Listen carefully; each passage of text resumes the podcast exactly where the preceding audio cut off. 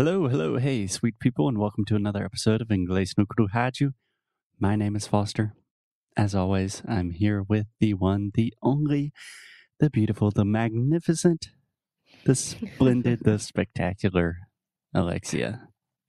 Oh my goodness. Thank you. Of course. How are you doing? I I am sleepy. I am doing sleepy. You're doing sleepy. I am sleepy. Yes. Okay, so just for all of our listeners out there, we don't do sleepy. Alexia is just being funny. We feel Yes. sleepy, or we are sleepy. Yes, I'm very sleepy right now, but that's fine. We gotta work. Let's do it. Let's do it. What about you? Feeling better? I am in recovery. No, I think you're feeling better, right? I'm feeling much better than yesterday and definitely much better than two days ago, Awesome. but still with some stomach issues. Hmm. But that's fine. That's food poisoning. I'm not sure what it is, but we are going to just get through it. And today we're going to record a very special episode for me personally. So I believe this will be probably the last episode For now. for now. Yeah, good point. Okay. So we have been doing a series talking about different states in the US, learning more about the United States of America. And I don't know how many episodes we've recorded. Probably I like 10 ish. two full weeks. Yeah. Yeah, probably 10 more or less. And I, Nine. I think it is only appropriate that we end with the most special state in the entire United States of America. I can only imagine which is it. Do you want to take Which a it guess? Um, of course, I know the most special one, which is the most special one for me as well. And what is the most special state? South Carolina. South Carolina. Yes. Oh, I prepared Oklahoma. No, you didn't. I know you didn't. I'm just kidding. Yes, today we are talking about South Carolina, my home state. Most people in South Carolina simply call South Carolina the state because it's the only state that matters. okay. Uh huh. Okay, so Alexia, we have talked a lot about South Carolina on the show in previous episodes. You have spent more time in South Carolina than any other state in the U.S., I believe. Yeah, very true. Yeah. So, if you don't mind, I would like to begin just talking about your impressions of South Carolina, especially as a Brazilian that has visited the state many, many times. What do you think about it? What's interesting to you? What's new to you? What's what's your deal? For me, the most the most important part is like to feel good somewhere, right? Um, and I do think that Southerns they do have that very special hospitality Okay. with what? Can we try the pronunciation of Southerners one more time? Yes, uh, eu não falei Southerners, I falei Southerns. Yeah, That's why. so Southern- Southerners. Southern é só do sul, né? So a southern state and um estado no sul. But southerner is someone from the south. Okay. Yeah. And one other small observation hospitality. The first sound is ah, ah, just like my name, Hodge. Hospitality. Hospitality. Great. Excellent. Okay. Sorry, continue. and every single time that I go to South Carolina, I feel welcome. And yeah, everywhere, like in the supermarket, um, going out to have dinner without the coronavirus, of course, and anywhere, any place, I feel very, very welcome. And it's amazing. And I was reading about um, the South of the United States, and it has that as a characteristic. Mhm.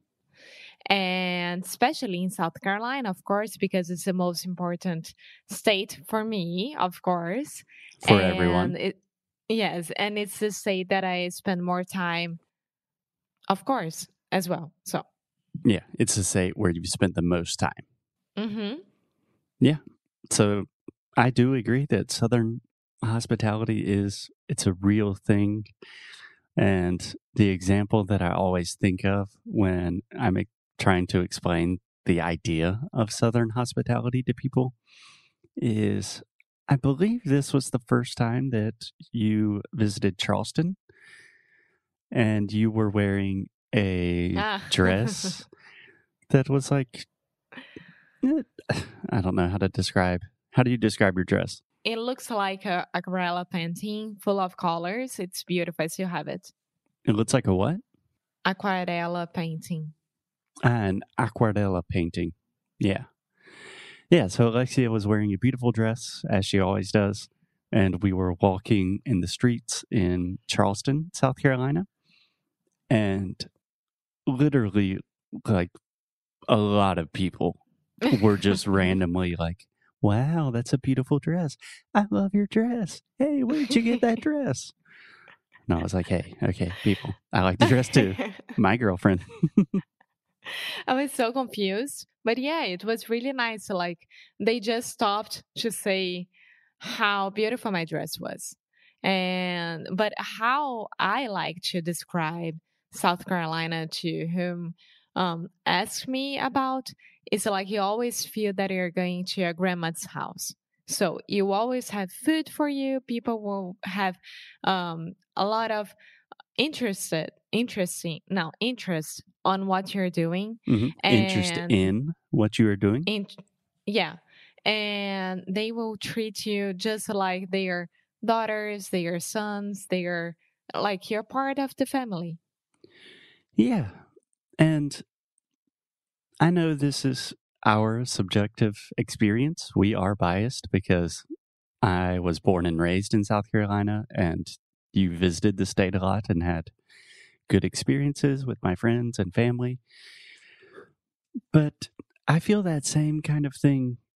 Like when I think about Southern hospitality, I think about a lot of my experiences in Brazil, especially with like your friends and family, like going to Minas Gerais. Like Yeah. it, it feels like home, you know? yes it feels like home because we always say that oh um, americans and europeans they are very cold right they don't treat us like we as brazilians treat the others we are always very um, welcoming with other people so it's more or less how I feel in the in South Carolina. Of course, it has its problems. Of course, I'm talking about our experiences. Like, uh, it's very, very particular what we are saying here. Of course. Yeah. Of course, in South Carolina, like all states in the U.S., you will find racist people, rude, uneducated people. But for the most part, people, I don't think it's fair to describe South Carolinians as cold. I don't think anybody does that. no, it's the opposite of that. Yeah. Yeah. South Carolina is a very warm state. It's hot both figuratively and literally. yeah. And the second thing that I love about South Carolina is how, like, the food is amazing and it has historical facts behind it. So, everywhere in South Carolina, you have historical facts yeah. for good and for worse. But it's there, it's a history. Yeah. So normally, Alexia, we say for better or for worse. Ah, okay. Do you want to repeat that one time? For better or for worse. How do you say that in Portuguese? É, peraí. Para melhor ou para pior? Isso. So South Carolina is a very historical state. It was one of the original 13 colonies. So one of the first 13 places to separate from Britain like 250 years ago. And a lot of our cuisine, a lot of our food has very strong traditions from from West Africa. So a lot of slaves bringing really rich food and cultural traditions which still survive today. Yeah, all the spices and it's very spicy.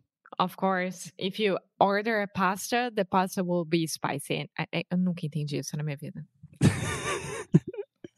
I okay. suffer.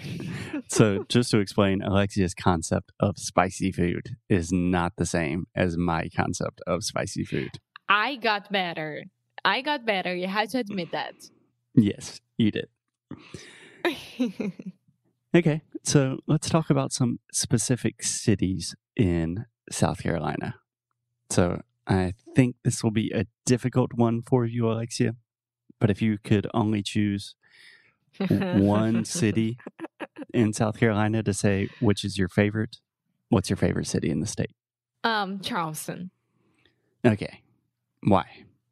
It makes sense, right? First of all, it's beautiful. It's beautiful. It's a, a small city that has everything. So you have um, college there, so you're full of young people around you. You have all the stores. You have the main street, which has all the stores, all the restaurants. You have museums. You have the best restaurants there as well, and it's in front of a, a bay, right? Is mm-hmm. it a is it a bay? I believe we call it a harbor. Okay.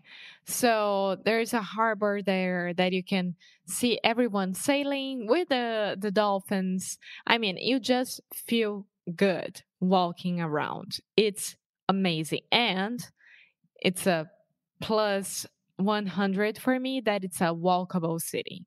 Mm, yeah. Charleston, also known as the Holy City, it's mm-hmm. very flat.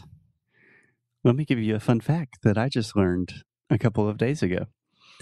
So my dad and I watched this movie on Apple TV called Greyhound. I highly recommend it. It's with Tom Hanks about World War II and like battleships. It's an awesome movie. Definitely recommend it. But in the movie, the Americans are fighting against like these Russian submarines. And my dad told me, so take this with a grain of salt because I don't know if it's historically accurate. But in World War II, they actually had Russian submarines come into Charleston Harbor. They didn't do anything, uh, but they were there. I yeah, I don't doubt it. Of course. It must be true. They were everywhere. I don't know, but it's crazy to think about. Yeah, and also it's the first um it has the first Catholic church from the Carolinas there. Yes. Yes, it's a very religious city, a very religious state in general. Mm-hmm. Um, Bible Belt. It's in the Bible Belt, yeah. So let me ask you a different question, and I think I will get a different answer. If you had to live in any city in South Carolina, what city would you choose? Um, Greenville. Me too. Why? I think has a it's it's I mean I can't say that it's a tiny Charleston because it has nothing to do with each other, but it feels the same for me because it's walkable. It has everything that you need downtown. So it has a beautiful park with a river in the middle of it. All the stores, very good restaurants. You have malls. You have um, the parks and the. Is it a national park or um, a state park? State parks. Yeah yeah, you have state parks there. I mean, it's tiny comparing to Charleston, but at the same time, it's so beautiful and it's so nice. You feel like at home. Yeah. And I think we should point out that Charleston is really expensive nowadays because Charleston mm-hmm. has become like a cultural and tourist hotspot.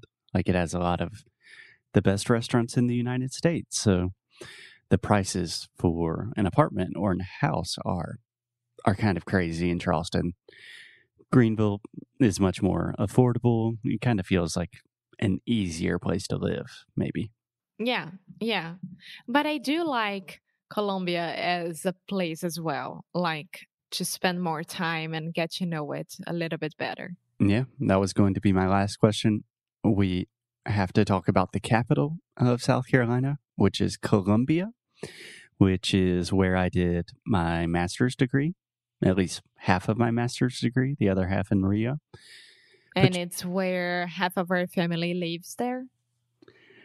Yeah, yeah. My mom was actually born in Charleston, but grew up in Columbia. Yeah, a lot of my family lives in Columbia.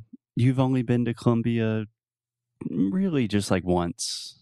No, yeah, I've been to your uncle's house more than once, of course, but like to the city itself, just once.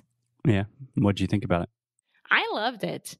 I don't know if it was because of the area that we were, but I really enjoy it. But it made me feel a little bit um more not claustrophobic but lost you know like sao paulo gives me this feeling as well that you don't know where the things are. Yeah i can assure you that columbia south carolina is not at all like sao paulo but i understand what you're saying. Yeah it was weird but i would love to spend more time there. Yeah cool so, but we had to talk about the most um, American, uh, not American city, but the most touristy one. Okay. Myrtle Beach. Oh, uh, yeah. I did not even have that in my notes. A Foster. Yeah. So we've talked about Myrtle Beach on the show before. What do you want to say about Myrtle Beach? I think it's like that just the way that I said everything about Nashville was true from the movies. Myrtle Beach is like where you can find the the most uh, American stereotype as well. Yeah, it's a stereotypical like American tourist town. Yeah, but it's really nice. I liked it. Yeah, it's fun. I love Myrtle Beach. And it has my favorite place. Which is? Which is? Um, Brook Green Gardens. Ah, eu já ia te chamar pelo nome inteiro aqui. cool. So I think that is a good place to stop for today with just saying that South Carolina is one of my favorite places in the world. I know it's got a lot of problems. We all do. But South Carolina is a pretty special place. Last thing if you could put in just one phrase, like why should people visit South Carolina, how would it be? so I don't know if this is still like the state logo or motto or something, but I remember when I was little, when I was a kid, on all of the license plates in South Carolina, we had the phrase smiling faces, beautiful places. and it's super cheesy, but I do think it's true. You will have people smiling at you, and you will be in a beautiful atmosphere. That's true. Awesome. Okay, guys. So go to South Carolina, go visit Foster, and that's it. Yeah, come visit me. I am lonely whenever we can travel again. I would love to have some of our listeners come visit me in South Carolina. Okie dokie. So I think that for now, we did a pretty good job with these first states that we were talking about, and we just ended with the most amazing one. So maybe we'll come back and do it more. Yeah, let us know what you think. If you want to hear more states, we are opening or we are open to the idea of continuing this conversation. And we will see you guys tomorrow. Bye.